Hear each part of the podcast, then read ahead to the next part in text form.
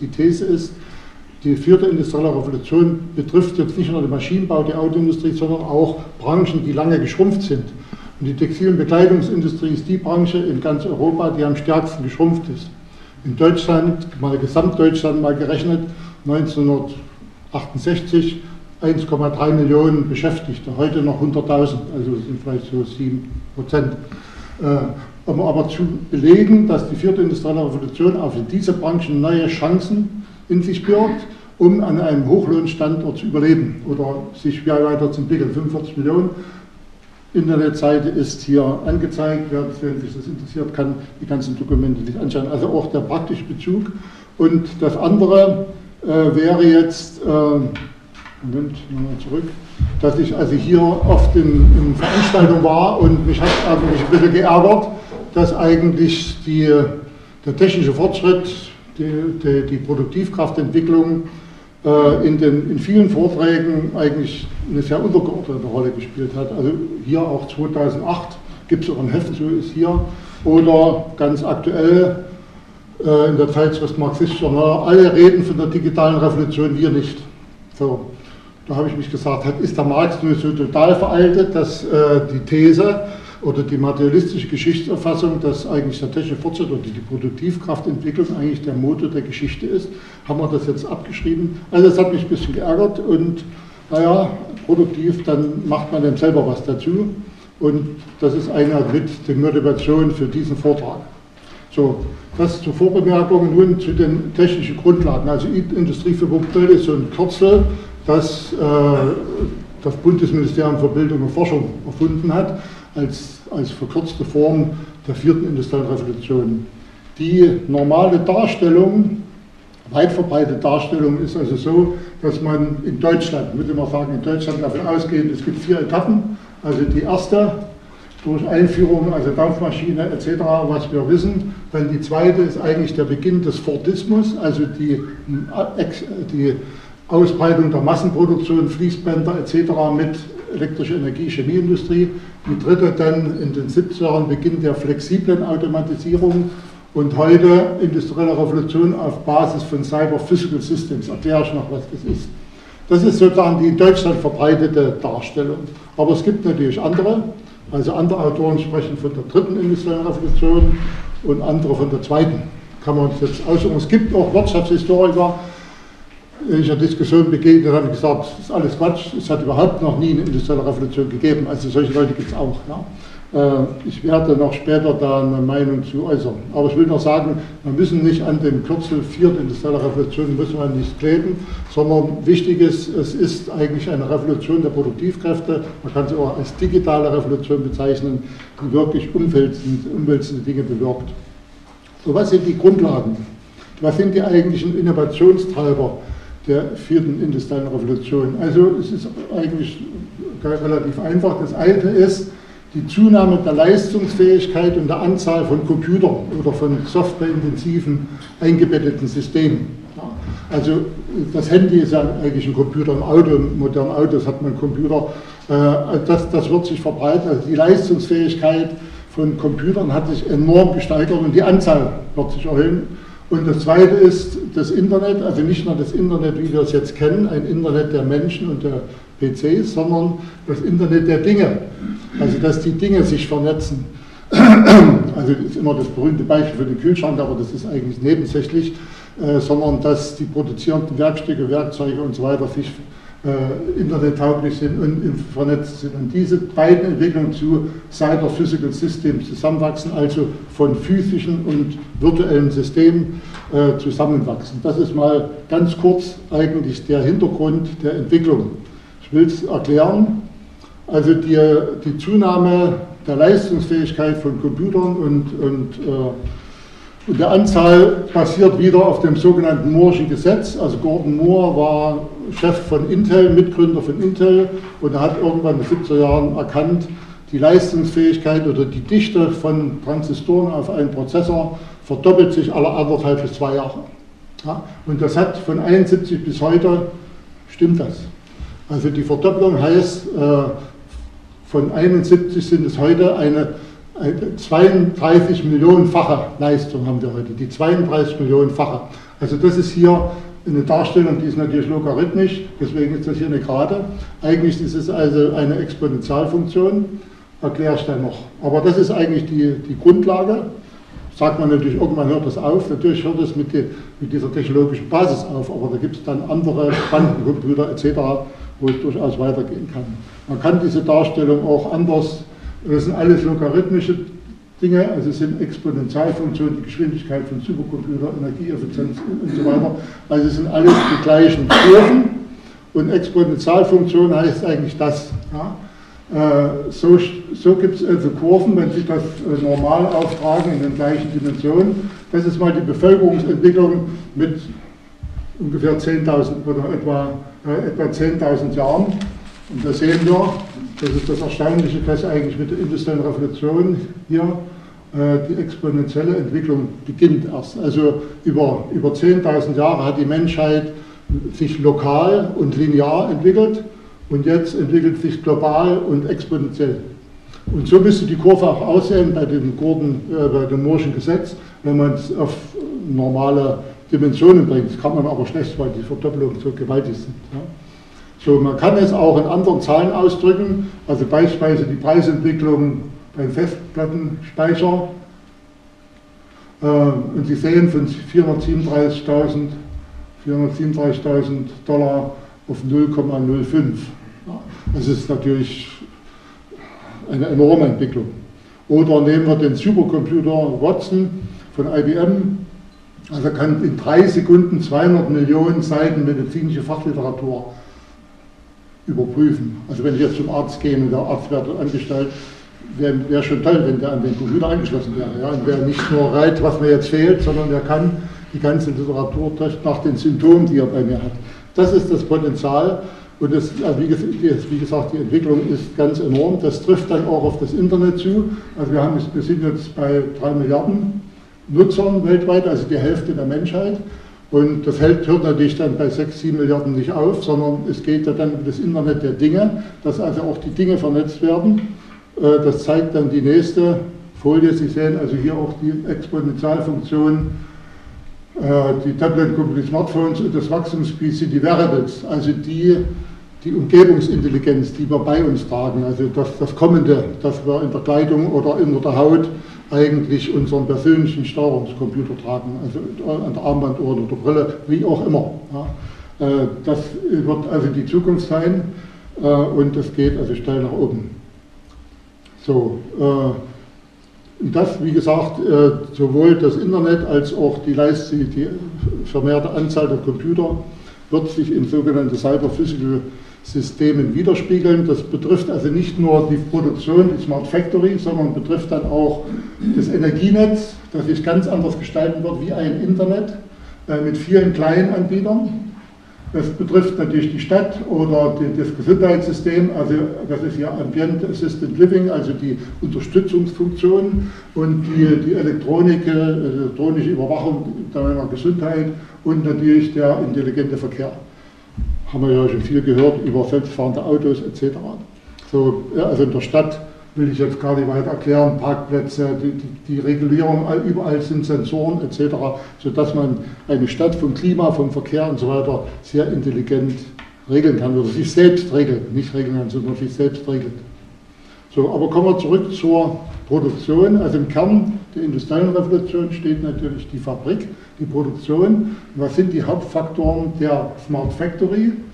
Also es gibt keine zentrale Steuerung mehr. Es gibt eine dezentrale, die die Werkzeuge, die Werkstücke äh, organisieren oder steuern die Produktion. Das können Sie heute schon in modernen Autofabriken sehen. Also der, das äh, Fahrgestell fährt also auf die Roboter zu und dann äh, im, im, Kontakt wissen die, also die Werkzeuge muss ich jetzt greifen, um diese Bearbeitung durchzuführen. Das nächste Fahrgestell greifen die wieder andere Werkzeuge, weil ja äh, es sind ja nicht die gleichen Autos. Sind ja bei VW, beim Golf müssen Sie eine Million Mal warten, bis das gleiche Auto wieder auftaucht. Das ist die Vielfalt, das ist das Dominierende und diese flexible Automatisierung. Die Fertigungsanlagen reagieren in Echtzeit auf Veränderungen, auch heute noch nicht vorstellbar. Vernetzung, alle Betriebe sind miteinander vernetzt, das ist wieder die Grundlage für eine ganz andere Spezialisierung und auch für die Existenz von kleinen Unternehmen. Je, je, je vernetzter, umso besser kann ich als Teilunternehmen existieren. So, digitale Durchgängigkeit, Engineering, hohe Einsparpotenziale an Energie und Ressourcen und das eigentlich Revolutionäre, die Fertigung von maßgeschneiderten individuellen Produkten, los, Größe 1, unter vergleichbaren Bedingungen der Massenproduktion wird realisierbar. Also nicht Massenproduktion und Kostensenkung, sondern los Größe 1 wird das Normale und die Massenproduktion ist, das, ist die Ausnahme. So, das, ist, das sind die Merkmale, so sind sie, also die sind nicht von mir erfunden, sondern die sind so eigentlich international so anerkannt. Ja, es gibt also schon Fallbeispiele, es ist gar nicht so weit in der Zukunft. Ein Fallbeispiel, auch eine ganz alte Branche, sondern Möbelherstellung. In Österreich gibt es die Hali Büromöbel GmbH, aber die, das System hat die Homag Group, der, der Maschinenhersteller für Möbel, erfunden. Und diese neue Fabrik hat also 48 Millionen Produktvarianten. Das, ist, das klingt jetzt gewaltig, aber wenn Sie jede Änderung der Parameter multiplizieren, dann kommt das so hoch. Ja, das ist, aber es führte zu einer Halbierung der Lieferzeit, also schneller, Rüstzeiten 1,5 Sekunden. Das ist das Revolutionäre. Losgröße 1 ist der Standard, ist also die, das Normale, nicht, nicht die Ausnahme.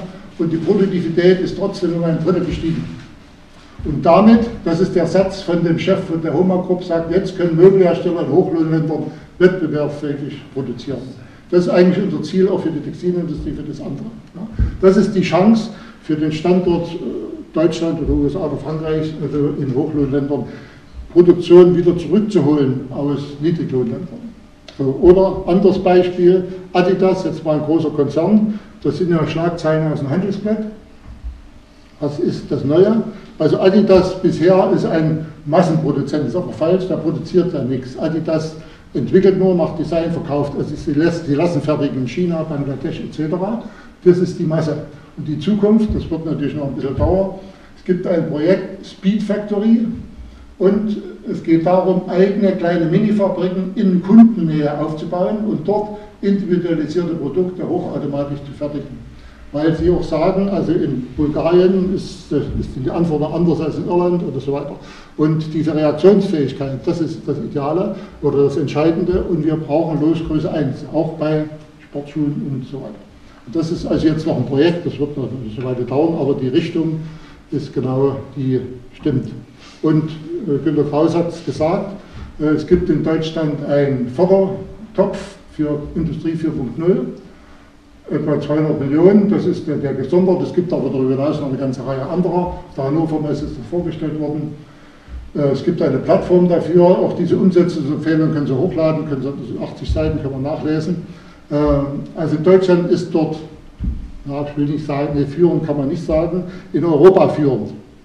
Und es gibt enorme Anstrengungen und das hat seinen Grund darin, dass Deutschland natürlich äh, ganz anders industriell aufgestellt ist als andere Länder.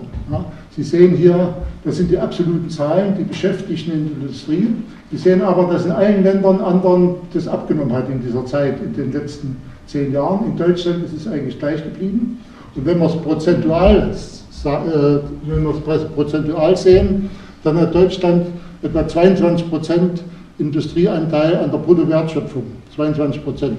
Das klingt wenig, aber Frankreich hat nur 10 Prozent und USA auch. Also Deutschland hat die stärkste Industrie, sowohl relativ gesehen zum Bruttoinlandsprodukt als auch hier absolut gesehen. Und deswegen muss Deutschland sozusagen die Flucht nach vorne antreten, um diese Stellung zu behaupten. Das ist jetzt nur mal zur Politik.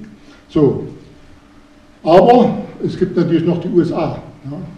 Und es gibt diese Aussage von einem Reporter, sage ich gleich was dazu, also während der Internetrevolution in Deutschland zu leben ist so, als wäre man zu Zeiten der industriellen Revolution 19 in Lissabon. Sehr schöne, angenehme Lebensumstände, aber weit weg vom Geschehen. Also was in den USA, vor allem Silicon Valley passiert, ist nochmal eine ganz andere Größenordnung. Christoph Käse, äh, das Buch kann ich empfehlen, obwohl Christoph Käse ist ein führender Redakteur der Bildzeitung. Ja, äh, ich will hier keine Reklame machen für Bildzeitung, aber das Tolle ist, der Chefredakteur Christoph Diekmann und Käse, Christoph Käse haben sich ein halbes Jahr ausgeklinkt aus dem operativen Geschäft und waren ein halbes Jahr im Silicon Valley, um zu begreifen, was passiert. um zu begreifen, was, was wirklich in der Welt passiert und sagen, das können wir nur begreifen, wenn wir dort sind, im Silicon Valley, haben dort alle möglichen Leute befragt und deswegen gibt es dieses Buch von Christoph Käse, wo der beschreibt, die haben also bei Google, bei Apple überall recherchiert haben geguckt, haben geredet, um zu wissen, was umbricht und sagen, wir wollen unser Geschäft in Deutschland darauf einstellen und frühzeitig reagieren und nicht irgendwann. Als Unternehmer finde ich das natürlich schon vernünftig. So, das mal sagen wir, zu den technischen Grundlagen und jetzt zu, wie wirkt sich das auf die Wirtschaft aus, auf die Strukturen der Wirtschaft, also qualitative Auswirkungen. Äh, ich habe hier relativ viel. Ich hoffe, dass ich meine Zeit, äh, ich überspringe dann auch mal was. Ja. Sie sehen, es sind also zwölf Punkte. Äh, die brauchen sich jetzt nicht merken, die stehen dann immer wieder oben drauf. Also das erste ist Branchen im Umbruch. Es führt dazu, dass Branchen natürlich verschwinden oder total umbrechen. Das ist nichts Außergewöhnliches, denn wir haben ja den großen Umbruch das wäre hier mal von der Agrargesellschaft zur Industriegesellschaft. Also dieser, dieser große volkswirtschaftliche Umbruch, primärer Sektor, das ist Landwirtschaft, Bergbau, also die Urproduktion. Der sekundäre Sektor ist die Verarbeitung, also die Industrie. Und der Tertiär ist Dienstleistung, also Handel, Banken, Versicherung, Staat. Und Sie sehen, also hier haben wir eben die Agrargesellschaft, also das Dominierende, dann haben wir die Industriegesellschaft und die Dienstleistungsgesellschaft, kann man so nennen.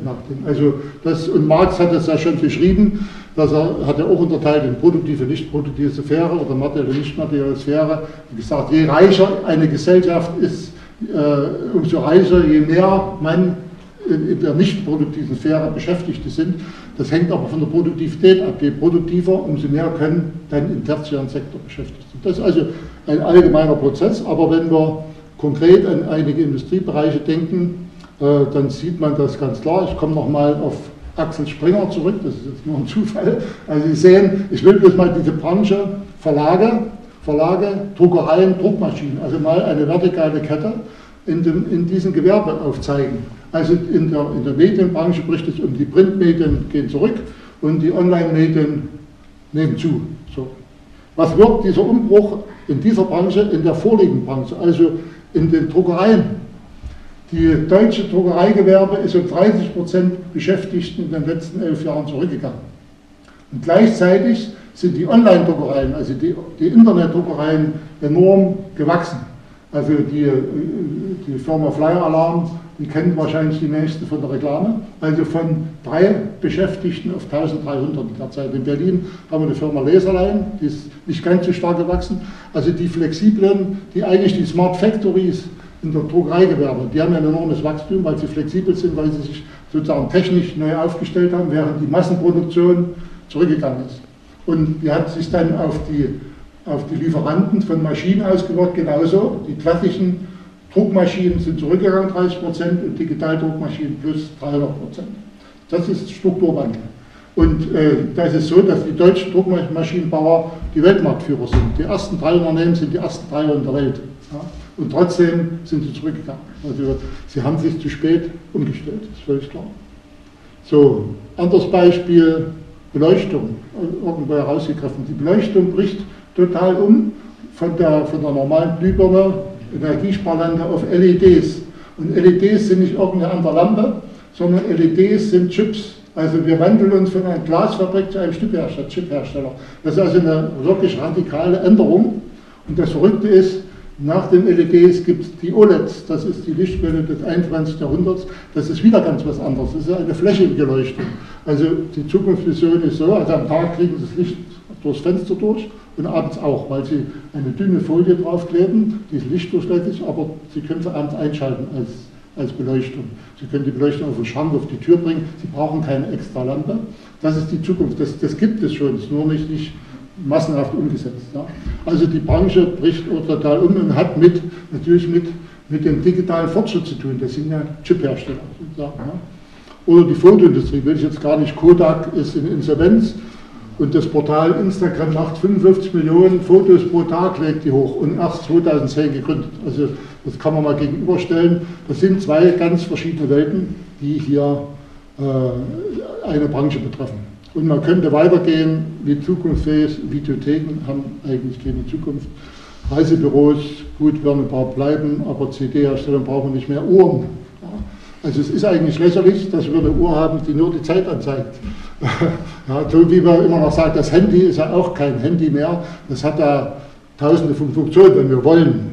Dass man telefonieren kann, ist ja eigentlich nur eine Randerscheinung. Aber die Uhr, wenn wir, das, wenn wir dann die Intelligenz am Armband tragen, dann würde ich auch die, die, Uhr anzeigen, aber ich werde nicht noch eine zweite Uhr tragen dazu, das wird nicht sein. Und so weiter. Äh, auch äh, in Berlin gibt es eine Firma, die hat eine Software entwickelt, wo sie das Klavier spielen lernen können, mit Computer, mit Rückkopplung, mit genau, also perfekt kann kein Klavierlehrer so gut. Also es gibt viele, viele Dinge, die im Umbruch sind. Will ich aber jetzt nicht weiter ausführen, einfach auch aus Zeitgründen. So, das zweite, oder das, das zweite Thema, wir haben heute eine Dynamik, in den Unternehmen, also Netzunternehmen, die mit Internet verbunden sind, die es in der Geschichte noch nie gegeben hat. Also so äh, ein schnelles Wachstum, was eigentlich schon abenteuerlich ist. Also ich will nur bei Beispielen, viele Firmen kennen Sie dann, also Sie sehen ja in drei Jahren auf ein, äh, ist das verkauft worden für 85 Millionen oder es gibt auch chinesische Unternehmen, die ganz schnell gewachsen sind. Äh, Instagram, also Sie sehen das hier, zwölf Mitarbeiter nach zwei Jahren verkauft für eine Milliarde Dollar. Hier Verkauf für eine Milliarde nach sechs Jahren. Äh, Spotify 3 Milliarden Börsenwert nach fünf Jahren. Aber ein, Schwedisch, also ein schwedischer Gründer sind nicht nur Amerikaner. YouTube 1,3 Milliarden nach einem Jahr äh, verkauft. Und äh, auch Skype, also da waren schwedische, dänische, estische Gründer mit dabei. Äh, Verkauf Microsoft für 8,5 Milliarden, vorher an eBay für 3,1 Milliarden. Ähm, Lending Club ist also praktisch, das ist die neuen Banken. Ja? Also private Leute leihen privaten Geld. Das sind solche Plattformen, die den Banken zu schaffen machen werden. Äh, oder das, das, das teuerste Beispiel war das Firma WhatsApp in fünf Jahren. Verkauf von Facebook für 19 Milliarden Dollar. Das war wirklich der Wahnsinn. Aber Sie sehen das Tempo da drin. Das ist ja atemberaubend, hat es eigentlich in der Geschichte nie gegeben. Äh, Sie können also auf Netflix, wir können das weiterführen jetzt mindestens eine Stunde, äh, sind auch ein paar Berliner Gründer dabei, aber ich will nur ein Beispiel sagen, dass die Dynamik ungeheuer groß ist. Und hier sehen Sie dann den Schneeballeffekt, also die Gründer von PayPal, also die diesen Bezahldienst, die das 98 gegründet haben, 2007 verkauft an eBay und die, die sieben Gründer haben dann wieder Unternehmen gegründet, also YouTube, hier Tesla, der Elektromotorhersteller LinkedIn und alle diese sieben haben heute einen Börsenwert von über einer Milliarde. Und das alles in der Zeit von 98 bis 2010 oder sowas. Ne? Also, und die haben ja schon wieder gegründet. Das ist ja ein Schnee, und das ist alles eigentlich mit Kern in Silicon Valley. Dieser Schneeballeffekt, den, den gibt es nirgendwo auf der Welt. So, das ein dritter Punkt will ich nur mal kurz beleuchten, dass mit, dieser, mit diesem Wechsel in den Unternehmen, in dieser, in dieser Umwälzung natürlich die Personen ändern, äh, sich ändern. Das sind so Personen, die wir kennen. Also Quandt, der Haupteigentümer von BMW, äh, Volkswagen, Schwarz von Lidl und die Manager, das sind bekannte Gesichter. Aber die neuen Leute von den Firmen, die ich vorher genannt habe, das ist schon ein Kulturschock. Die sehen auch anders aus. Die haben auch andere Motive. Das sind auch andere Leute. Es sind doch Leute, die nicht unbedingt nur durch Profitgier getrieben sind. Das kann man nicht so in diese, in diese Schublade stecken. Die sehen also Mark Zuckerberg, äh, Facebook und so weiter.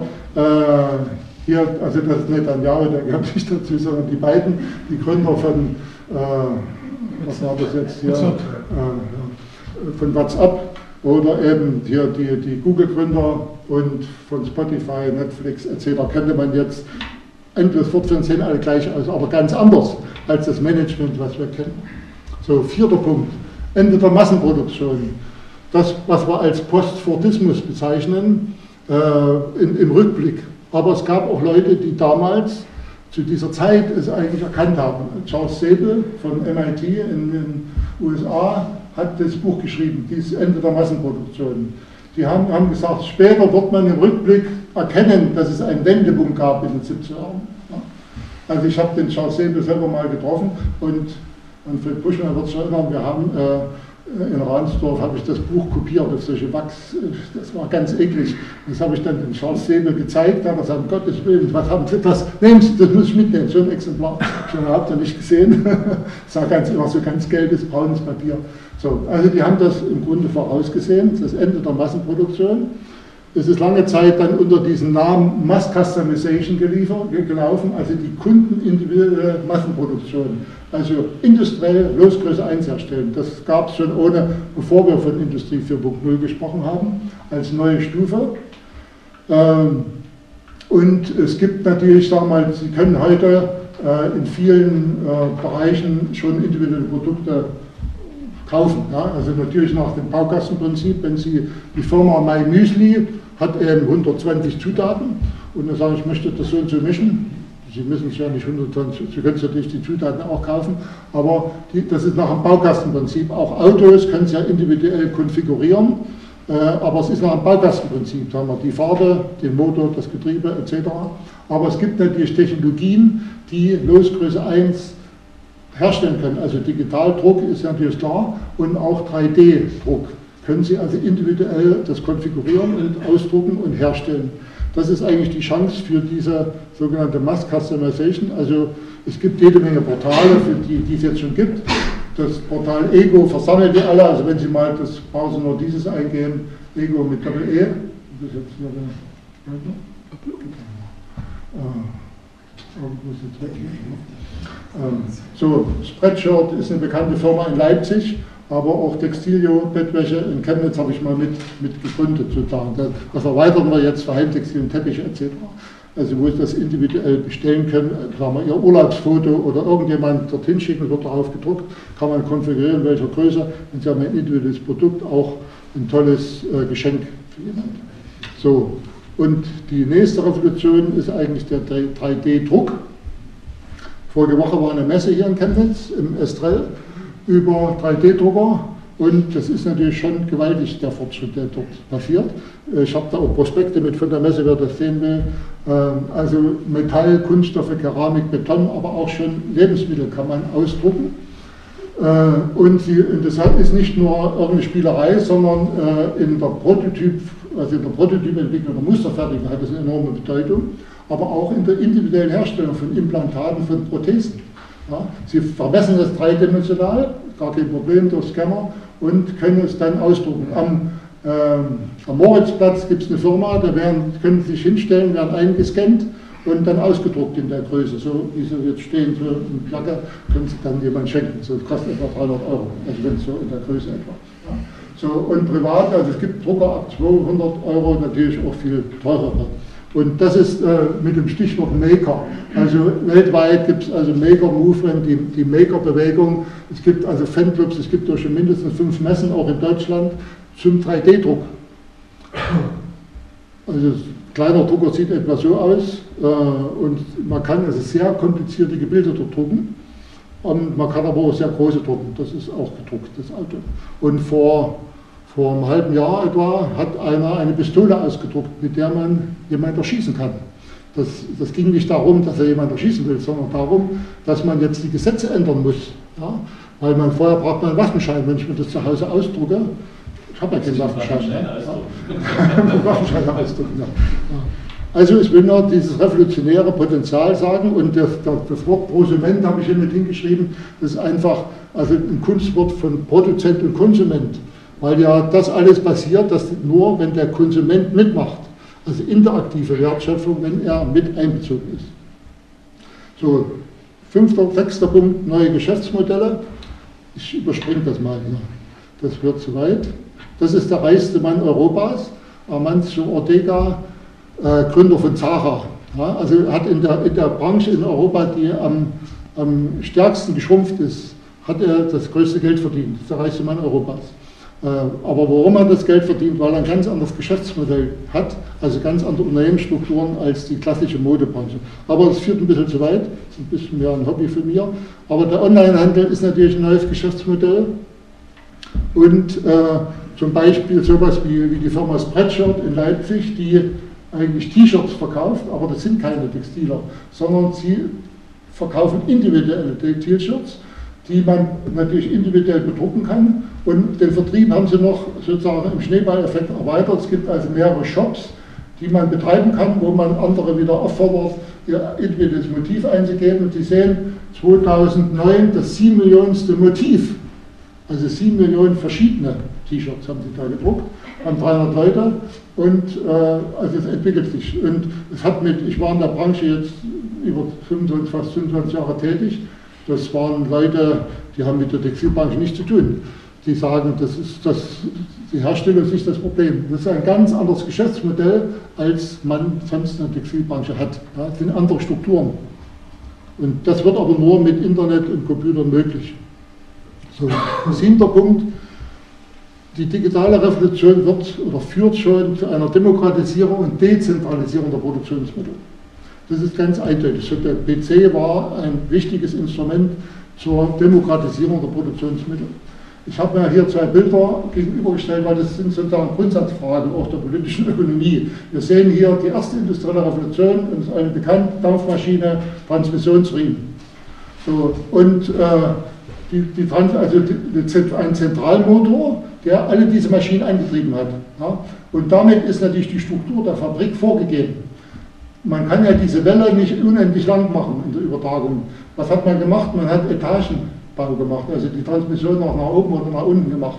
Das ist eigentlich der Grund, warum wir lange Zeit Fabriken hatten mit mehreren Etagen. Aber der Grund war weg. Die Transmission gab es ja nicht mehr. Man hat es einfach weitergemacht.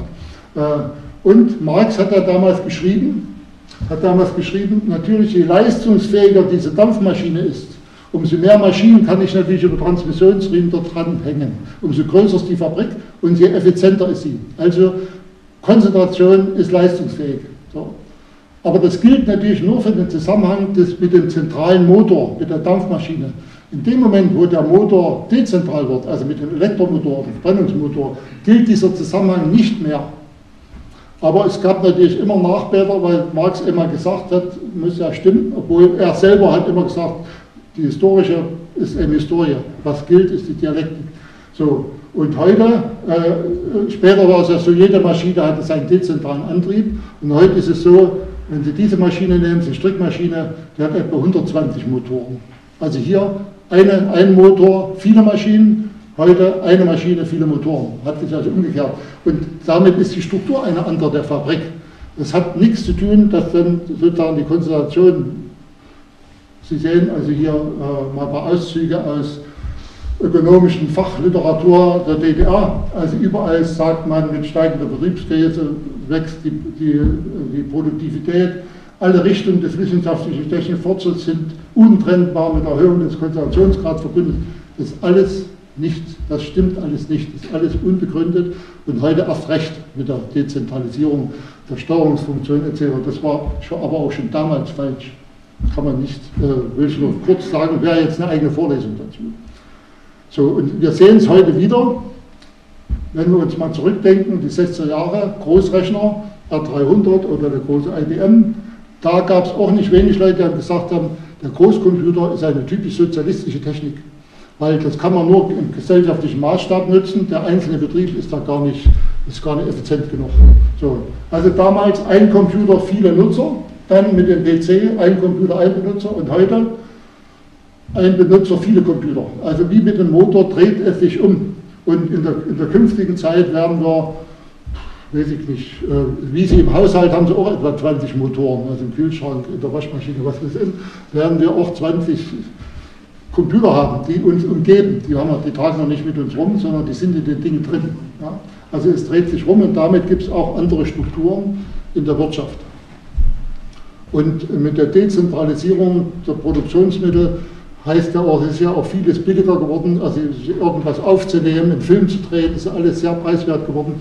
Also hier sind 8000 Jugendliche äh, versammelt, die kreischend auf ihren Star warten, und zwar auf Bianca Heinecke. Kennt niemand, ne? Zu Recht. Das ist ein YouTube-Star. Äh, also bei YouTube verdienen eine Million Videokünstler Geld die zu Hause mit ihrer Kamera irgendwas drehen. Ja. Und Bianca Heinecke ist einfach, die, die macht nichts weiter, aber sie ist dort stark geworden. Das ist eine Medienwelt, die uns äh, etwas fremd ist, aber äh, es gibt Untersuchungen, also Jugendliche gucken mehr YouTube als Fernsehen, wesentlich mehr. Ja. Der durchschnittliche Fernsehzuschauer ist weit über 50. So, das ist eine ganz andere Welt. Ich will nur zeigen, dass, dass es also Stars gibt, die haben äh, nicht investiert. Da reicht also eine kleine Kamera, da reicht eigentlich das Handy und stellen das dort ein und Sie sehen, Sie haben also Tausende von Fans. Soweit zum Thema Dezentralisierung wäre aber ein sehr großes Thema. So Vernetzung der Unternehmen, der Wirtschaft. Will ich nur ein Beispiel des Energienetzes darstellen. Es gibt dieses Buch von Jeremy Rifkin, hatte ich vorhin schon gesagt, dritte industrielle Revolution, und er sagt voraus, alle Gebäude oder fast alle Gebäude kann man als Mikrokraftwerke nutzen, werden sie dort entwickeln, also mit Sonnenenergie, Windenergie etc. Und das ganze Stromnetz wird sich zu einem Energie-Internet umwandeln. Das klingt als sehr visionäre Zukunftsmusik, aber es gibt die Firma Lichtblick. Äh, gucken Sie den Spiegel 49, Nummer 49. Die Firma Lichtblick ist führend im Aufbau von dieser sozusagen Schwarmintelligenznetze. Ja, wo also alle, wenn sie ihr Haus haben mit, mit, äh, mit Sonnendach und mit Solardach, auch das Auto ist ja ein, ein Energie, also das Elektromobil ist ja auch ein Energieerzeuger und Verbraucher. Und es wird so sein, und äh, aus dem Spiegel könnte ich zitieren, dass die großen Konzerne bei Lichtblick und eingehen und sagen, das ist die Zukunft. Und die großen Konzerne sind ja im Umbruch, die machen alle Verlust. Das könnt ihr heute in der Berliner Zeitung lesen, es ist heute ein großer Artikel drin. Das ist die Zukunft, die Vernetzung dezentraler Energiegewinnung. Das ist nicht, das ist die Zukunft, aber es beginnt heute. Es ist schon am Werden. So, es gibt auch neue Marktstrukturen, will ich mich aber jetzt nicht so aufhalten. Im Grunde geht es darum, dass ein stationärer Laden natürlich nur begrenzt Ware hat, während ein digitales Portal, sagen wir für Musik, für Videos etc. natürlich unendlich viel speichern kann, weil die Speicherung kostet so gut wie nichts. Ja? Und damit gibt es ganz andere Vermarktungsstrukturen. Ja? Das ist ein bisschen ausführlich. Dann mussten wir das Thema als zehntes die sogenannte Sharing Economy natürlich mit betrachten. Der Trend, also statt besitzen, es zu teilen, es zu nutzen.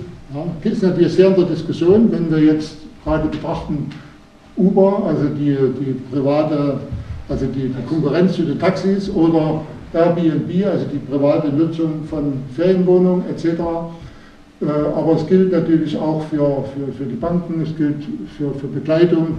Es gibt in Berlin eine Firma, meine Spielzeugkiste, die also Spielzeug ausleihen, man kann das abonnieren, auch technisches Spielzeug etc. eigentlich eine gute Sache.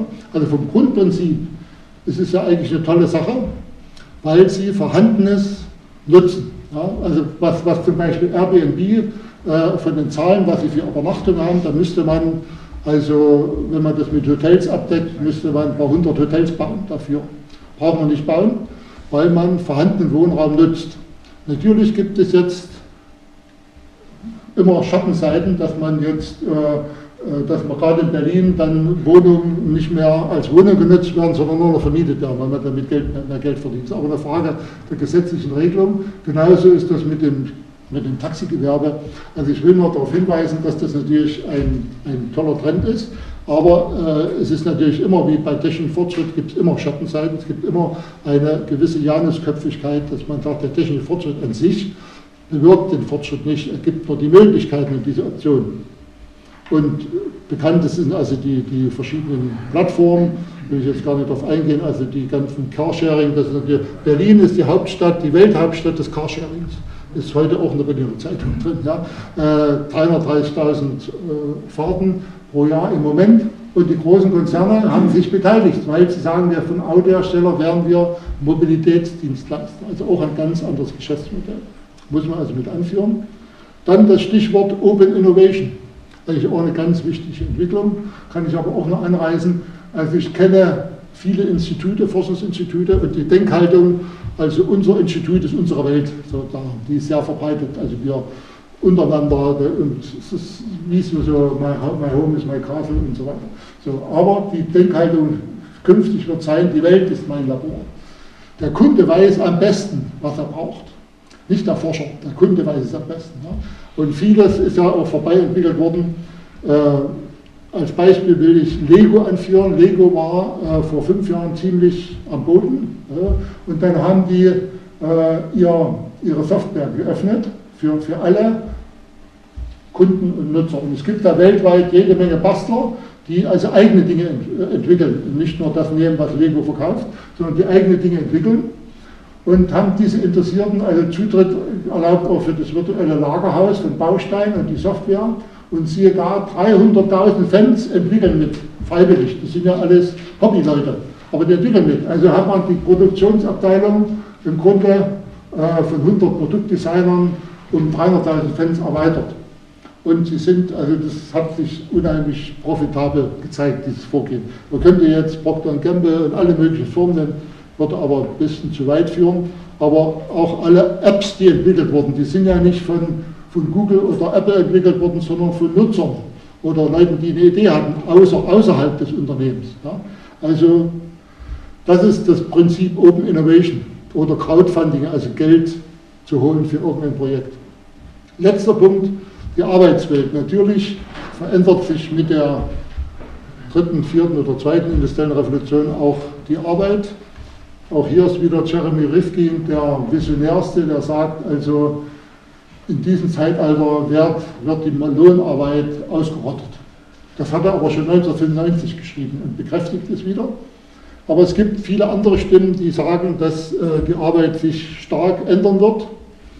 Das, die eine Richtung ist natürlich, dass man dass das sich verstärkt, also die selbstständige Arbeit, also das, was wir mal als Ich-AG bezeichnet haben, aber das ist eigentlich die falsche Bezeichnung, aber dass es mehr selbstständig geben wird, Freelancer, die einfach eine Arbeit annehmen und dann eben solche sogenannten Clickworker im Internet irgendwo sich sagen, die werden die Aufträge ausgeschrieben, jetzt mache ich da eine Recherche, mache äh, irgendeine Untersuchung, schreibe einen Artikel, wie auch immer und kriege das Geld dafür. Das kann man über das Internet sehr gut regeln. Am verbreitetsten ist bei Designern. Sie sehen hier äh, diese, dieses größte Portal mit rund einer Million beteiligter Designer und die vorgegebenen Aufträge und das, was an Honoraren bezahlt wurde. Das hat ja alles erst begonnen. Ja. Das ist die eine Seite, dass also die selbstständige freie Arbeit zunimmt und nicht die Angestellte. Und, das andere, also, und der, der Chef der, der Freelancer-Gewerkschaft sagt, das ist, habe ich schon ein tolles Zitat, also wir haben viele Mitglieder, die drei Tage die Woche als IT-Programmierer arbeiten, einen Tag als Yogalehrer und einen Tag als Musiklehrer, als Musiker. 80 Prozent, die in die Freie in die Freiberuflichkeit gezwungen wurden, wollen nicht mehr zurück. Ich, kann das, ich war 25 Jahre auch selbstständig, also ich hätte nie wieder zurückgewollt.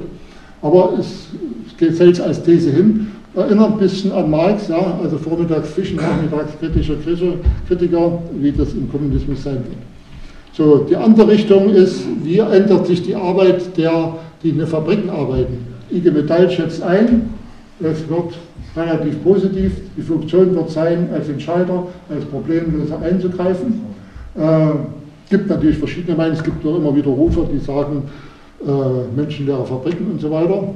Ihr könnt das bei, bei VW nachvollziehen. Also die technische Entwicklung, die Zahl der Roboter nimmt zu, die Zahl der Arbeiter nimmt ab, aber gleichzeitig die der qualifizierten Arbeit nimmt zu und der einfachen Arbeit nimmt ab. Das wollen wir ja letztlich. Wir wollen ja keine keine dressierten Roboter, also menschliche Roboter haben, sondern äh, die Arbeit soll ja mit Inhalt angereichert werden. Und das, und das wird eigentlich durch diese Entwicklung unterstützt. Das ist jetzt wirklich noch angerissen, wäre auch eigentlich ein extra Vortrag. So, das wären mal die Optionen der Wirtschaft und zum Schluss, ich habe bin ich, ja, ist gut, gerade noch in der Zeit, ja. Also zum Schluss ein paar Optionen der digitalen Revolution für die gesellschaftliche Entwicklung. Äh, ich sage nochmal äh, zur Einschätzung, der, zur historischen Einschätzung der heutigen digitalen Revolution. Man kann natürlich die Geschichte auch so betrachten, dass wir sagen, vor 200 Jahren oder in England noch ein bisschen eher, industrielle Revolution hatte den Sinn, vom handwerklichen Einzelfertigen hin zur industriellen Massenproduktion zu kommen. Dieser Prozess hat eigentlich bis 1975 eingehalten, ja, mit verschiedenen Etappen evolutionären Etappen, aber er hat eigentlich bis dahin eingehalten. Und die heutige digitale Revolution auf die Produktion bezogen, führt eigentlich zum umgekehrten Weg von der industriellen Massenproduktion zur hochproduktiven, global vernetzten und interaktiven Einzelfertigung. Also interaktiv, der Konsument ist praktisch mit einbezogen in, in, in den Prozess. Und das beginnt eigentlich so in die Mitte der 70er Jahre. Und heute sind wir eigentlich so voll schon dabei. Wie lange es dauert, weiß ich nicht. Äh, aber es wird schneller sein als damals in der Revolution, ist klar. Also das meine ich, diese Betrachtung äh, würde ich als für sehr produktiv ansehen. So, es gibt natürlich Gefahren, die will ich hier nicht verschweigen, das ist klar, der technische Fortschritt ist immer, ist immer doppelseitig. Äh, es gibt einmal natürlich, je vernetzter die Dinge sind, umso größer ist natürlich die, die Gefahr, äh, dass da was passiert, je komplexer das ist da. Also wenn der Kaskadeneffekt, äh, sehen Sie ja in der Finanzwelt, wenn irgendeiner, wenn irgendwo mal Kommafehler war, hat es da schon riesen Probleme gegeben. Und, und der ganze Cyberraum wird natürlich mal, äh, ist es heute schon ein Spielfeld von Terroristen und anderen Dingen. So, die größte Gefahr heute ist die Monopolbildung und die Übernutzung als Überwachungsapparat. Massenarbeit, ich komme gleich drauf, Massenarbeitslosigkeit ist natürlich wieder immer ein Thema, aber das haben wir seit der, seit der Zeit der Maschinenstürmer. Immer wieder, wenn es technische große Sprünge gab, war immer die Gefahr, dass dann Massenarbeitslosigkeit besteht. Ich glaube, nach 200 Jahren kann man sagen, die Gefahr ist eigentlich nicht so wirklich da. Die gibt es mal zeitweilig, aber generell nicht, glaube ich. So, aber zu der Monopolbildung ist zu sagen, die Monopolbildung wird natürlich durch den sogenannten Netzwerkeffekt äh, befördert. Weil jeder, wenn er in einem Netzwerk drin ist, möchte natürlich in dem Netzwerk sein, wo die meisten sind. Sonst macht es ja keinen Sinn. Ja? Also auch im Telefonnetz brauche ich nicht nur zwei Anschlüsse, sondern ich will mit allen telefonieren. Und dann gehe ich dorthin, wo die meisten sind. Und wenn Sie sich mal erinnern, als ich ein Vorläufer von Facebook war, MySpace, und da hatte das Kartellamt schon Untersuchungen angestellt wegen der Gefahr der Monopolbildung. Aber MySpace spielt heute keine Rolle mehr und Facebook hat sich durchgesetzt als das größte Netzwerk. Und so ist es auch mit eBay, da gab es Vorläufer, aber und das Bestreben ist natürlich so, den Markt in den Markt so hinein zu pushen, dass man der Erste und Größte ist. Das ist eigentlich der Sinn. Und damit ist natürlich die Gefahr der Monopolbildung, die ist natürlich sehr groß. Ähm, Sascha Lobe hat sich dazu geäußert. Jetzt komme ich wieder äh, also zu dieser Monopolbildung von Google gibt es natürlich Widerstände. Gerade in Europa gibt es eine EU-Kommission, es gibt Proteste, es gibt Bemühungen, dort Gesetze zu machen in Europa. Und viele Unternehmer sind dort führend tätig. Und in der Spitze steht wieder, tut mir leid, aber Matthias Töpfer ist Vorstandsvorsitzender von Axel Springer. Also ich bin nicht der Bote von, von der Bildzeitung, aber er, er hat den, den Erik Schmidt, das ist der Vorstandsvorsitzende von Google, diesen Brief geschrieben, aber er ist bei der EU mit der führende Kopf die sagen, wir müssen das ändern. Dieses Monopol in der Suchmaschine durch Google kann nicht bestehen bleiben äh, und das hat er hier ausgedrückt. Dass also die Gefahr wie George Orwell mit 1984 der Monopolbildung und des Überwachungsstaates, dass das hier diese Gefahr besteht. Es gibt natürlich Lösungsvorschläge, das sind, sind natürlich Gesetze und das andere, das ist hier Zoran Lernier, der hat ja den Friedenspreis des Deutschen Buchhandels vor kurzem bekommen und er sagt, es gibt natürlich eine marktwirtschaftliche Lösung. Die Konzerne müssen uns bezahlen, dass wir ihnen unsere Daten geben. Mit jedem Klick im Internet stellen wir Daten zur Verfügung. Und im Grunde müsste gesetzlich geregelt werden, dass die das bezahlen. Das sind keine Beträge, kleine, äh, aber das, was die an Milliarden verdienen, sind im Einzelnen auch immer kleine Beträge. Ja. Äh, das ist, wäre eine marktwirtschaftliche Lösung, das andere sind Steuern oder Gesetze. Aber das Problem ist erkannt und äh, die Politik ist gefragt, in hohem Maße gefragt, das dauert schon ziemlich lange. Ähm, man kann aber auch argumentieren, die Geschichte von Google und von Apple ist ja auch noch nicht lang. Das sind 10 Jahre, 15 Jahre. Und es hat sich ungeheuer viel Dynamik entwickelt. Und ob Google diese Stellung behält, bin ich mir auch nicht sicher. Es gibt also immer wieder neue Umbrüche. Aber trotzdem, die Gefahr ist da und man muss, man muss eigentlich reagieren. So, das zu den Gefahren. Und nun äh, was macht die digitale Revolution mit dem Kapitalismus, mit dem Gesellschaftssystem als Ganzes? Also Stein, das nach Lem sicherlich jedem bekannt, sagt also, das Internet wird gewisse Pfeiler des Kapitalismus stürzen, also also erodieren. Und äh, es gibt auch anderes, ich sage nur das als Beispiel, auch Wolfgang Fritz Haug sagt, also es wachsen Elemente heran äh, und die technische Struktur des Internets ist ein solches Element, die für eine neue Gesellschaft äh, stehen. Da gibt es also jede Menge Äußerungen, wo man das einfach mal vermutet. Äh, es gibt wenige linke Untersuchungen dazu. Auch äh, vor kurzem, vor drei Wochen war das, gab es einen Vortrag Christian Fuchs im Beta-Haus, der sagt, ein neuer digitaler Kommunismus ist möglich. Das ist schon eine kühne These, hat es aber nun wenig begründet. Äh, aber es gibt schon Begründung, ich komme noch dazu. Äh, es gibt aber auch andere Meinungen. Ganz aktuell, marxistische Blätter, und was steht da? Also das Internet stellt also eine, eine Technik dar, die durch die kapitalistischen Produktionsverhältnisse gehemmt werden. Und erst der Sozialismus wird das entfalten können. Kommt uns sehr bekannt vor, wenn man mal zurückdenkt. Also ich mache mal ein Beispiel, Jürgen Kuczynski, sicherlich den meisten Ökonomen bekannt, der hat mal prophezeit, die wissenschaftliche Revolution kann im Kapitalismus nicht durchgeführt werden, auch theoretisch nicht, was auch immer das heißen mag. Äh, also das sind Prophezeiungen, die haben nie gestimmt. Immer wenn wir gesagt haben, der Kapitalismus kann das nicht, zehn Jahre später, 20 Jahre später hat es gekannt und war perfekter als vorher. Also ist, ist mir unverständlich, wie man nach wie vor solche Meinung verbreiten kann, aber es steht auch im Programm der Linken.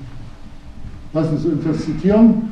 Also unter kapitalistischen Bedingungen schlagen immer rascher und weitreichender die Produktivkraft und Destruktivkraft um. Das heißt, immer rascher und weitreichender wäre eine Exponentialfunktion. Da müsste schon längst da niederliegen, weil immer rascher und weitreichender das umschlägt. Und dann heißt es noch, das Ergebnis sind die Zerstörung von Produktivität, Innovation und Kreativität.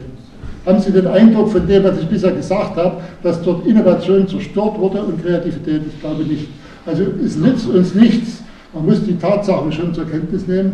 Es nützt uns nichts, Wunschbilder zu machen. Und äh, ein Programm ist eben nun mal das Grunddokument einer Partei. Für mich unverständlich.